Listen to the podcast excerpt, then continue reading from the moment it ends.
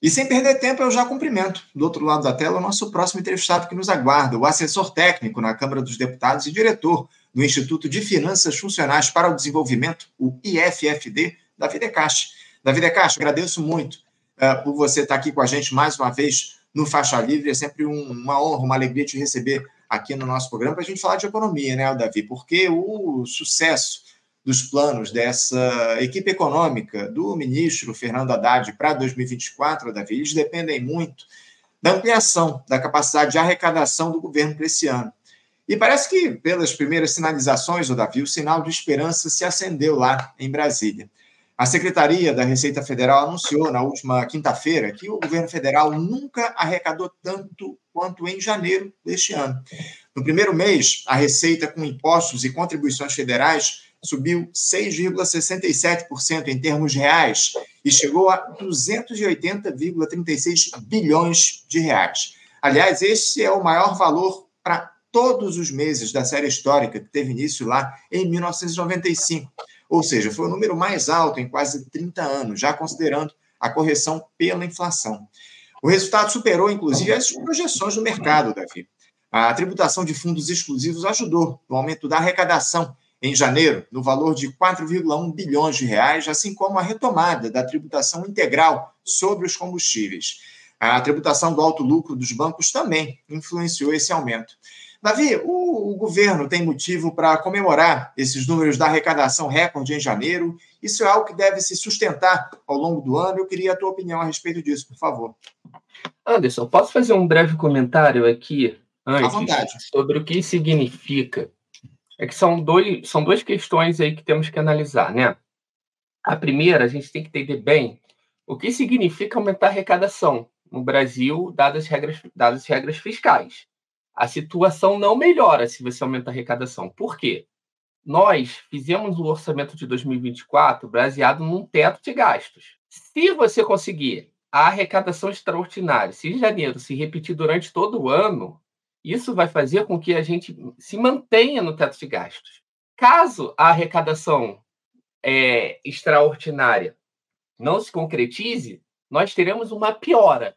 Por exemplo, é, o pessoal aí no Rio, na UFRJ, está reclamando que o orçamento aprovado só dá para eles irem até julho. Perfeito? Isso só dá para ir até julho se janeiro se repetir até dezembro. Por quê? Se não houver aumento de arrecadação, você vai para maio. É isso. A, a, receita não faz com que o orçamento aumente.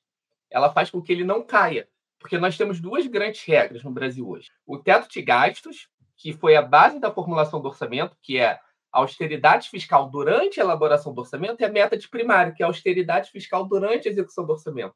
Ou seja, se você não cumpre a meta de primário, você corta em cima do teto de gastos. Tá bom? Então, assim, é, a gente tem que aumentar a receita, não é para o Brasil gastar mais, é para não cortar mais, tá? Então, assim, é só para a gente não ficar muito otimista, se desse certo. Então, dá certo isso é o FRJ parar de funcionar em julho. Dá errado ela parar de funcionar antes de julho, tá? Não é funcionar até dezembro, isso não está em jogo, porque a arrecadação não resolve, porque você tem um teto. Aí eu acho que esse é o primeiro motivo para a gente é, é, não ficar tão é, alegre, assim, tão feliz. Mas aí tem um segundo ponto, Anderson, que eu acho também importante.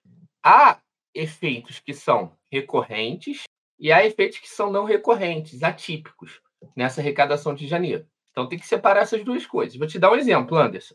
Você debateu muito aqui, foi um dos poucos canais, que, uma das poucas é, pessoas que debateram isso na imprensa, principalmente a imprensa progressista, que foi a questão dos fundos exclusivos, a suposta taxação dos super ricos.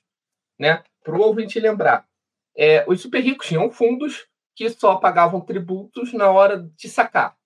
Perfeito? Diferente de todos os demais fundos, que pagavam a cada seis meses o chamado come-cotas. O que, que o governo fez? E todo esse estoque que essas pessoas tinham acumulado e iam pagar na hora do saque, o governo falou: olha, vou te dar um desconto, você paga só metade do tributo, mas paga agora. E a partir de agora vai ter come-cotas. Então foi um acordo ali, né? Com os super ricos. Um grande acordão. E esse grande acordão, de você, se você quiser pagar agora, Anderson, você paga metade, significa o quê? O que prefeito faz e o que o presidente de clube de futebol faz? Antecipar a receita com deságio. Não é isso? Está antecipando receita. Então, houve uma antecipação de receita que eles chamaram de imposto sobre grandes fortunas. Isso já é um efeito não recorrente, que não se repete depois, nem, nem ao longo dos outros meses, nem em 2025. Há uma série de outros efeitos que são não recorrentes também, inclusive para o ano de 2024, tá? É, fora isso, nós em janeiro tivemos uma boa base de arrecadação em efeitos que são endógenos do crescimento da economia de 2023 porque 2023 você teve uma expansão de gastos muito forte, que aqueceu relativamente bem o mercado de trabalho e a economia, gerando aumento de receitas. Essa expansão de gastos e essa política fiscal mais ativa que existiu em 2023 por conta da PEC de transição, ela não existe mais a partir de 2024, porque os mecanismos de política fiscal expansionista do Estado foram impedidos é, via arcabouço fiscal, seja pelo teto de gás, seja pela meta primário. Então a situação ela mudou. Eu acho ruim essa arrecadação ter subido, Anderson. Agora eu explico por quê. Porque no, é, no, o debate do governo é o seguinte, nesse primeiro bimestre. A ideia do Haddad para o Lula, dentro do debate das alas políticas no governo, que as duas alas são políticas, né? o Haddad gosta de falar ala técnica, ala política, a imprensa também, como se um fosse técnico sem interesse, o outro político com os interesses da classe trabalhadora e os outros neutros. E nesse debate eles falavam o seguinte: olha, se a arrecadação subir, a gente não revisa a meta. Se cair, a gente revisa. E o Haddad pediu essa chance para o presidente Lula. Então ele criou todo um sistema de, é, de receitas não recorrentes, tá? Para janeiro, acumulou tudo agora, para mostrar que a arrecadação pode subir para o presidente Lula manter a meta de primário zero. Mais do que isso, ele fez o seguinte: ele jogou as despesas para 2023, para dezembro, antecipou receitas para janeiro, então ele fez um, um deslocamento contábil no orçamento para jogar tudo que é despesa em 2023, muita receita em janeiro, fevereiro e março, para não ter contingenciamento no início do ano, para ele legitimar a austeridade fiscal para o decorrer do ano com o presidente Lula, com base é, um arranjo contábil baseado em fatores não recorrentes. Aí finalizo, Anderson, repito, aumentar receitas no Brasil, seja hoje, seja no ano que vem, seja daqui para frente, não significa expansão de gastos públicos. Gastos públicos estão limitados pelo teto, significa fazer mais superávit primário. Por definição, não é uma hipótese. Ou, ou seja, Davi, pelo que você diz aqui para a gente, o governo federal construiu uma arapuca para ele próprio, não é isso? É, uma arapuca para ele próprio não, né? Para o povo. É, pô, é, é porque é você tem uma situação muito difícil. Se as receitas aumentam, Anderson, o máximo que nós vamos ter é esse orçamento ruim, tá? O orçamento não amplia. Estou falando isso dez vezes porque muita gente fica assim: opa, é, quem está na luta, tá, quem, os servidores que tão, estão em campanha salarial, meio ambiente, educação agora.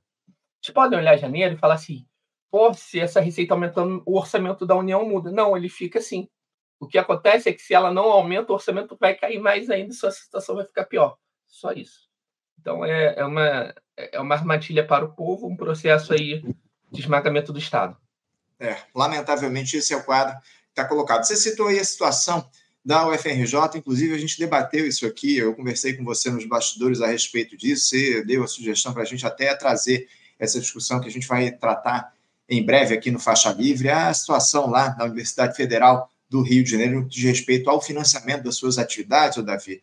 Uh, os efeitos dessa nova política de restrição de investimentos do governo Lula, eles já podem ser sentidos em que, em, em que setores da nossa sociedade, Davi? para além, evidentemente, dessa, desse financiamento da UFRJ que você citou. Você poderia colocar, trazer para a gente aqui outros setores em que já dá para se perceber os efeitos dessa política restritiva de investimentos do governo federal?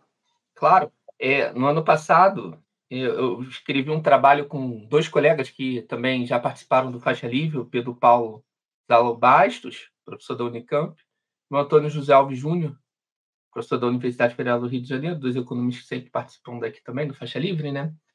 E a conclusão que nós chegamos no trabalho é a seguinte: daqui para frente, não só em 2024, todas as despesas que não possuem piso constitucional, que não possuem uma proteção, elas serão reduzidas ano a ano. Então, elas terão uma redução real. Ou seja, no teto do tempo você tinha congelamento.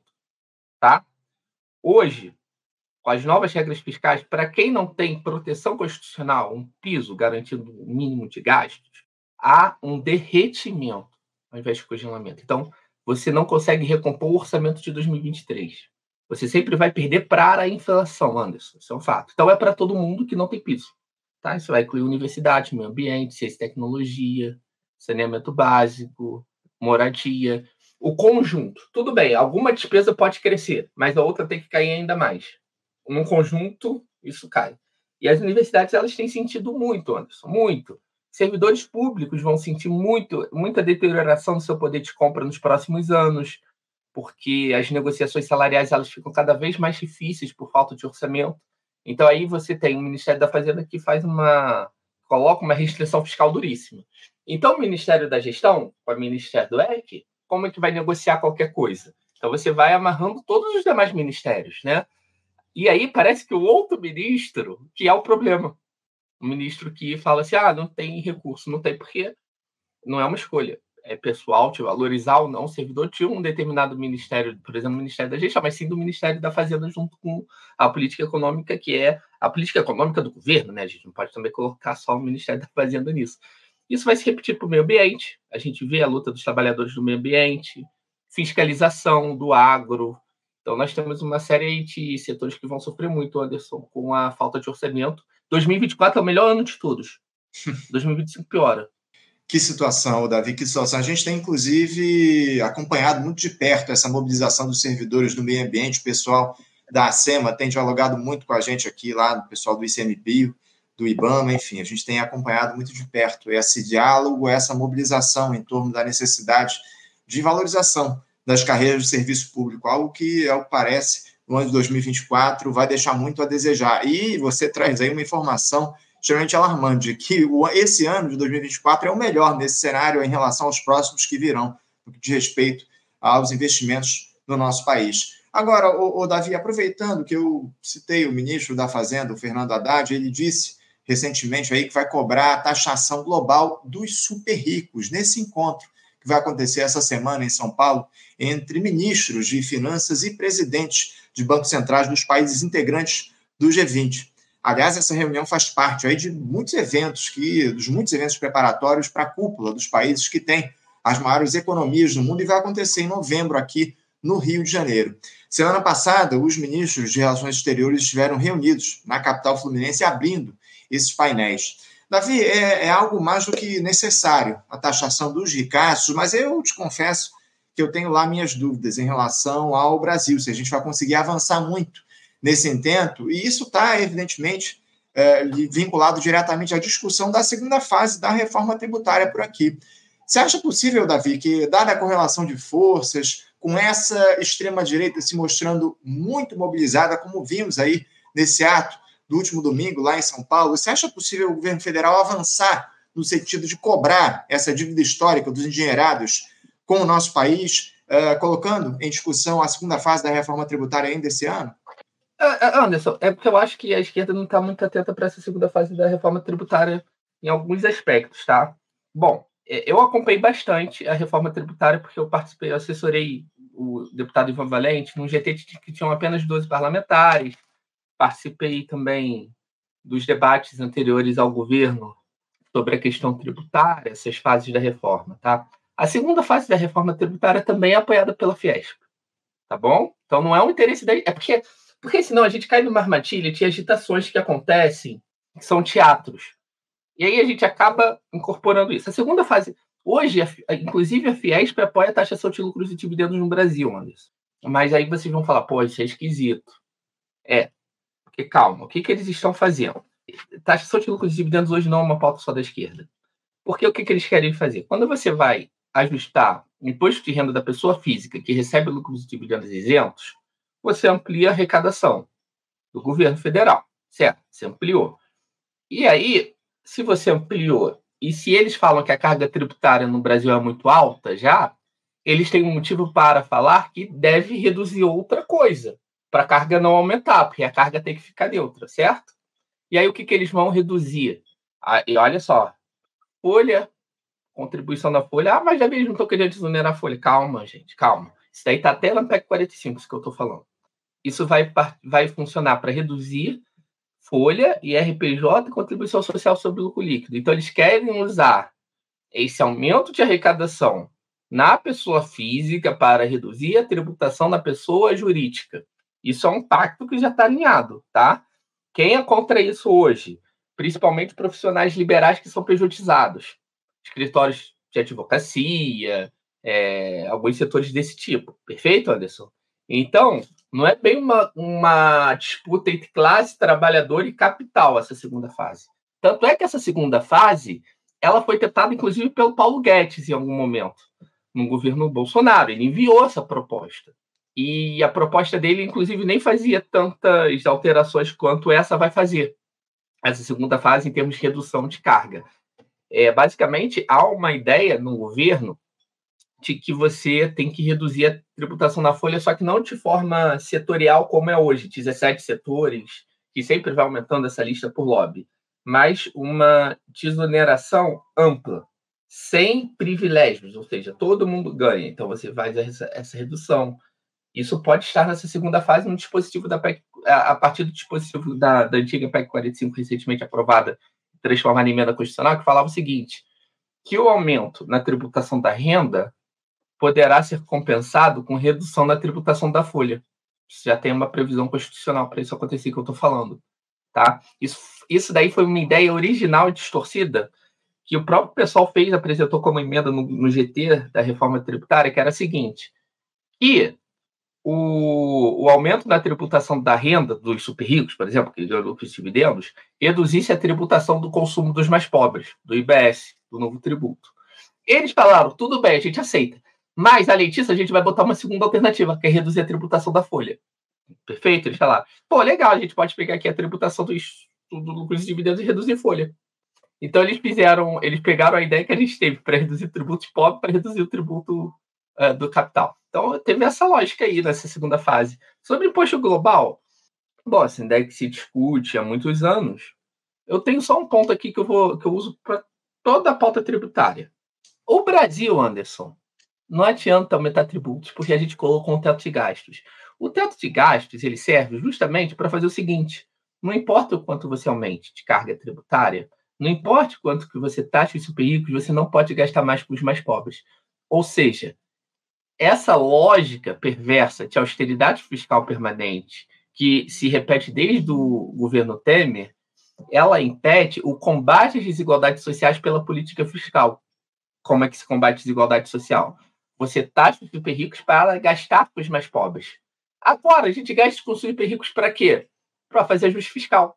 A gente taxa super rico só para fazer ajuste fiscal. E não vai taxar super rico. No final das contas, é muito perigoso o debate do ajuste fiscal, por quê? Porque eles falam que vão taxar os super ricos para fazer ajuste fiscal. Aí todo mundo aceita naturalmente que o ajuste fiscal deve ser feito.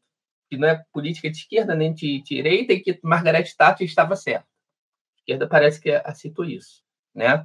Como Margaret Thatcher estava certa, a gente tem que fazer ajuste fiscal. Então que seja feito taxando os mais ricos. Só que aí a gente não vai conseguir taxar os mais ricos. Então vai sobrar para quem? Para os mais pobres, como sempre, o FRJ sem orçamento para fechar o ano. Lamentável, lamentável esse quadro. Eu só queria lembrar aqui que o vice-líder do governo lá na Câmara dos Deputados, o deputado Zé Dirceu, já havia dito no ano passado a respeito disso. Né? Ele falou que o governo iria deixar de lado essa, esse discurso de taxação dos milionários para se concentrar na taxação dos bilionários nessa segunda fase da reforma tributária aí, que não sabe, sabe sei lá quando vai ser discutida aqui no nosso país. Davi, é, é, eu queria tratar contigo a respeito do seguinte: é, hoje, só dá Haddad aqui no nosso papo, inclusive, porque o ministro ele também andou dizendo que essa semana a equipe econômica vai anunciar um novo ED cambial, que nada mais é do que um instrumento de proteção cambial que teria apoio, inclusive, do Banco Interamericano de Desenvolvimento, o BID. Pelo que disse o ministro, esse mecanismo ele vai ajudar a mitigar a variação cambial e não tem qualquer tipo de relação com a possibilidade de intervenção no câmbio. Davi, eh, a gente sabe bem que a manutenção do tripé macroeconômico, ou seja, câmbio flutuante, metas de inflação e superávit primário, é uma das premissas aí dos neoliberais no nosso país. Ou seja, eh, não há nenhuma chance de esse novo edge cambial interferir, de fato, nessa dinâmica do tripé macroeconômico, né, Davi? É, é, na, é, na verdade, o, o grande, o, o, grande problema do tripé nem era a questão da, do câmbio flutuante, né? A flutuação ela sempre foi suja nesse aspecto, né? Câmbio fixo também é um problemão. A questão do hedge é o seguinte: é, qual é o argumento funcional né, usado para justificar esse tipo de medida? Eles falam assim: ah, o cara, quando ele entra no Brasil, um, um estrangeiro, ele vai entrar no Brasil para comprar uma ação da Petrobras ou um título público. Ele vai pegar dólar, vai trocar por reais, né? Em alguma paridade cambial. Por exemplo, vamos supor que um real seja um dólar, tá? Um real, um dólar. Ele entrou com 100 dólares, comprou 100 reais de papel. Vamos supor que a rentabilidade dele foi de 10% em um ano, de, ganhou de juros aí, ou remuneração da Petrobras. Bom, então ele tem 100 reais. Agora, ele quer voltar para o dólar, ele vai fazer uma conversão cambial. Ele foi para 110, né? Aí, se tivesse um a um, ele faria o quê? 110 reais, 110 dólares. Perfeito. É, a rentabilidade dele não foi alterada pelo, pelo câmbio. Porém, se houvesse uma desvalorização em que um dólar custasse dois reais, esses 110 reais que ele ganhou, ele vai trocar apenas por 55 dólares. Perfeito? Então ele vai ter um, um prejuízo na hora de fazer a conversão por conta dessa volatilidade cambial. Então, é, o argumento é: não adianta você ter a taxa mais alta de, de, de, juros, de juros do mundo mais alta, se o cara que entra ele pode perder no câmbio se o câmbio desvalorizar tá? Porque ele está se prendendo na sua moeda, ele comprou a sua moeda, se sua moeda desvaloriza, ele tem uma perda que talvez não seja compensado pela taxa de rentabilidade do papel que ele comprou, do, do título público, enfim. Aí, isso faria com que a, uma incerteza maior se abatesse sobre economias periféricas e isso gerasse aí uma dificuldade de fluxo de capitais. Como é que você tenta eliminar isso nessa perspectiva? Você fala para ele que você garante essa taxa de câmbio que ele entrou você dá uma proteção cambial para ele, tá? Para ele se livrar desse risco. Seria isso.